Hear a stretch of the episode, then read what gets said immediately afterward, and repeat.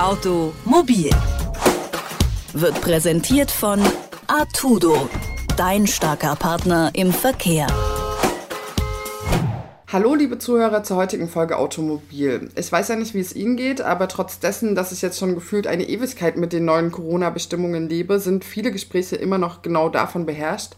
Und die Veränderungen sind eben auch so einschneidend, dass wir uns auch heute an dieser Stelle nochmal damit beschäftigen. Und zwar genauer damit, ob Carsharing in Zeiten von Corona eine gute Möglichkeit bietet, mobil und gleichzeitig gesund zu bleiben und welche Auswirkungen das Virus eigentlich auf die Carsharing-Industrie hat. Martin Wittler ist Redakteur und hat für den Spiegel einen Beitrag genau zu diesem Thema, nämlich zu Carsharing in Zeiten von Corona verfasst. Hallo, Herr Wittler. Hallo, guten Tag. An sich ist das Auto ja momentan eigentlich das beste Verkehrsmittel, könnte man sagen, also zumindest bei weiten Strecken, da die Zahl der Fahrenden überschaubar ist, anders als bei den Öffis jetzt beispielsweise. Aber es kann sich ja jetzt nicht einfach jeder ein eigenes Auto kaufen. Ähm, wie also könnte man sagen, ist Carsharing da zu bewerten?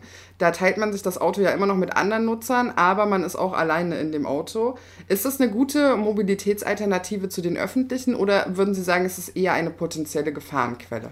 Äh, die Devise ist ja, wenn möglich, zu Hause bleiben. Ähm, letztendlich deswegen, weil alle anderen Wege irgendwie in gewisser Weise eine potenzielle Gefahr sind.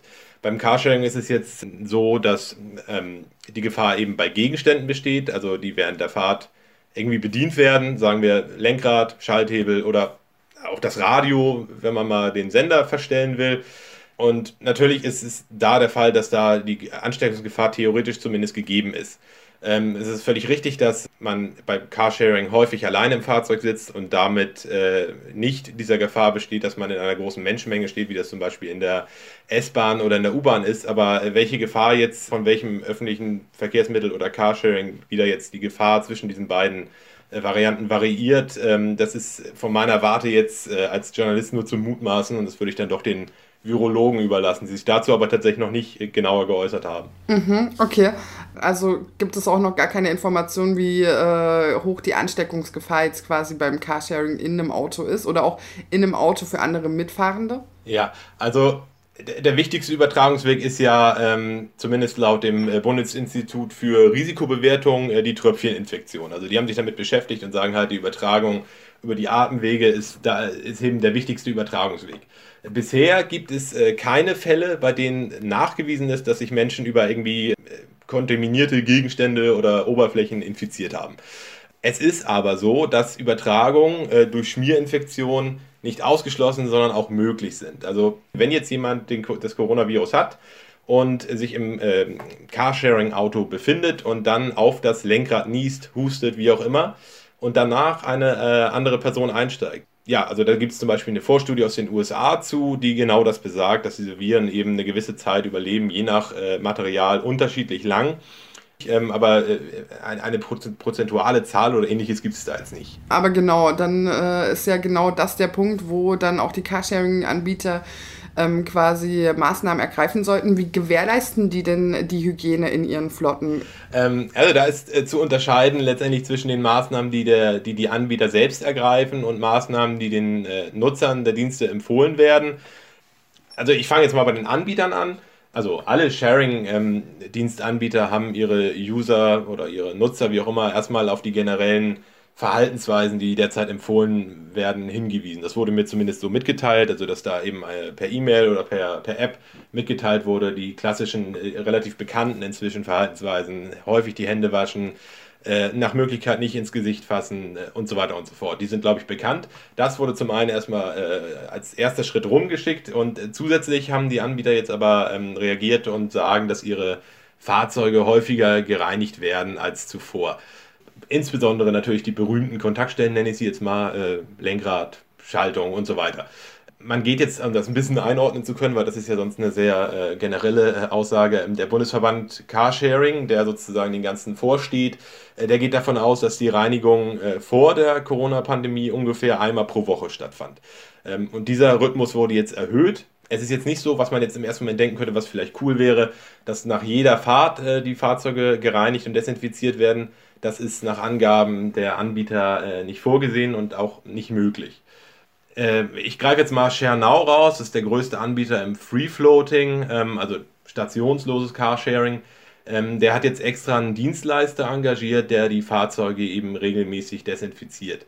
Ähm, und wenn man sich jetzt vorstellt, was, was, passiert, wenn dann doch mal jemand drin saß und man weiß, da saß jemand mit Corona drin, da kann man mal gucken, was zum Beispiel Teil Auto macht. Das ist ein äh, Anbieter für Carsharing in Sachsen, Sachsen-Anhalt und Thüringen. Ähm, ja, der sagt, alle Fahrzeuge werden dann sofort aus dem äh, Verkehr gezogen, die mit dieser Person irgendwie in Kontakt standen, werden desinfiziert, äh, werden gereinigt und gehen danach erst wieder in den Betrieb über. Ähm, man könnte da jetzt als äh, letzten Punkt da, zu dem Verhalten der, der ähm, Anbieter, man könnte da jetzt natürlich sagen, ja, müsste es da nicht, ich sag mal, eine, Verhaltensmaßnahme geben, die der Bundesverband äh, vorgibt. Ähm, müsste es vielleicht, aber das ist so einfach nicht möglich. Das liegt ganz einfach daran, dass die Anbieter, also äh, die ShareNow oder Teilauto oder ähm, wie sie alle heißen, äh, prüfen müssen, welche äh, Desinfizierungsmaßnahmen, nenne ich es jetzt mal, welche Oberfläche im Auto überhaupt verträgt. Also das kann man sich ganz einfach vorstellen, wenn man jetzt äh, sich selbst zum Beispiel häufig äh, die Hände zuletzt ja gewaschen hat, da hat man irgendwann gesehen, mein Gott, wie sehen die eigentlich aus? Ähm, und letztendlich geht es um Lederlenkrad oder eine Touchscreen-Fläche oder was auch immer man da jetzt desinfizieren möchte, was bedient wird, ähnlich. Deswegen äh, können die jetzt, ähm, äh, kann da keine Maßnahme von oben getroffen werden im Sinne von, ihr macht das jetzt alle so und das ist super, sondern ähm, es ist so, dass die Anbieter selbst müssen eben mit dem Autohersteller ihrer jeweiligen Fahrzeugflotte in Kontakt stehen und können dann eine Maßnahme äh, bekannt geben, die getroffen werden soll. Angeraten, und das jetzt als letzten Punkt dazu, ähm, hat der Bundesverband äh, nach Möglichkeit aber auf Desinfektionsmittel zu verzichten äh, und dafür eher Seifenlauge zu verwenden. Insbesondere einfach deswegen, weil Desinfektionsmittel dort eingesetzt werden sollen, wo, wo es eben wirklich gebraucht wird, also in Krankenhäusern, bei Ärzten, im Pflegedienst. Also der Nutzer wird letztendlich auch dazu aufgefordert, äh, Kontaktflächen sonst, wenn er sich dann sicherer fühlt, selbst zu desinfizieren und äh, einmal Handschuhe zu tragen. Das ist äh, der, der, simpelste Weg, um die, die Kontaktflächen im Auto beim Carsharing äh, zu minimieren.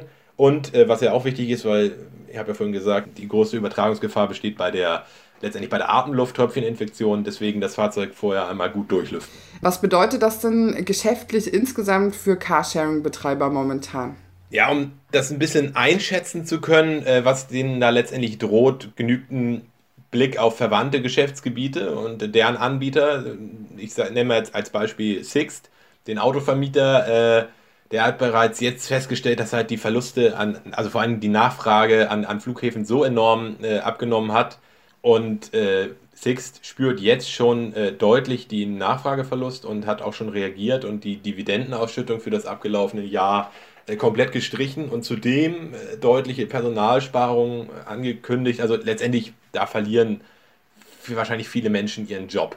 Ähm, das ist das eine, was, äh, was man nennen kann. Als andere Beispiele, die jetzt nicht direkt zum Carsharing gehören, aber im erweiterten Sinne natürlich schon, sind die Ride-Pooling-Anbieter, wie zum Beispiel Moja, also diese Angebote, wo mehrere Menschen in ein Fahrzeug steigen, fremde Menschen äh, an ein gemeinsames Ziel oder auf einer Route verschiedene Ziele ansteuern, äh, wo sie dann aussteigen. Ähm, Moja sind ja in Hamburg und in Hannover aktiv, die haben ihren Dienst jetzt zum 1.4. eingestellt und ähm, das war zum einen der extrem niedrigen Nachfrage geschuldet, sagen die, und zum anderen der ähm, ja, erhöhten, ich nenne es jetzt mal Hygieneanforderungen, also das zweieinhalb Meter Abstand halten, das war, äh, ist, oder zwei Meter Abstand halten, das ist im Moja nicht möglich. Sie haben am Anfang reagiert, als dass sie sowohl in Hamburg als auch in Hannover jeweils äh, die Anzahl der Fahrplätze reduziert haben, aber die Nachfrage war so gering, dass sie es deswegen eingestellt haben. Und äh, ähnlich hat das, ist das auch bei Clever Shuttle.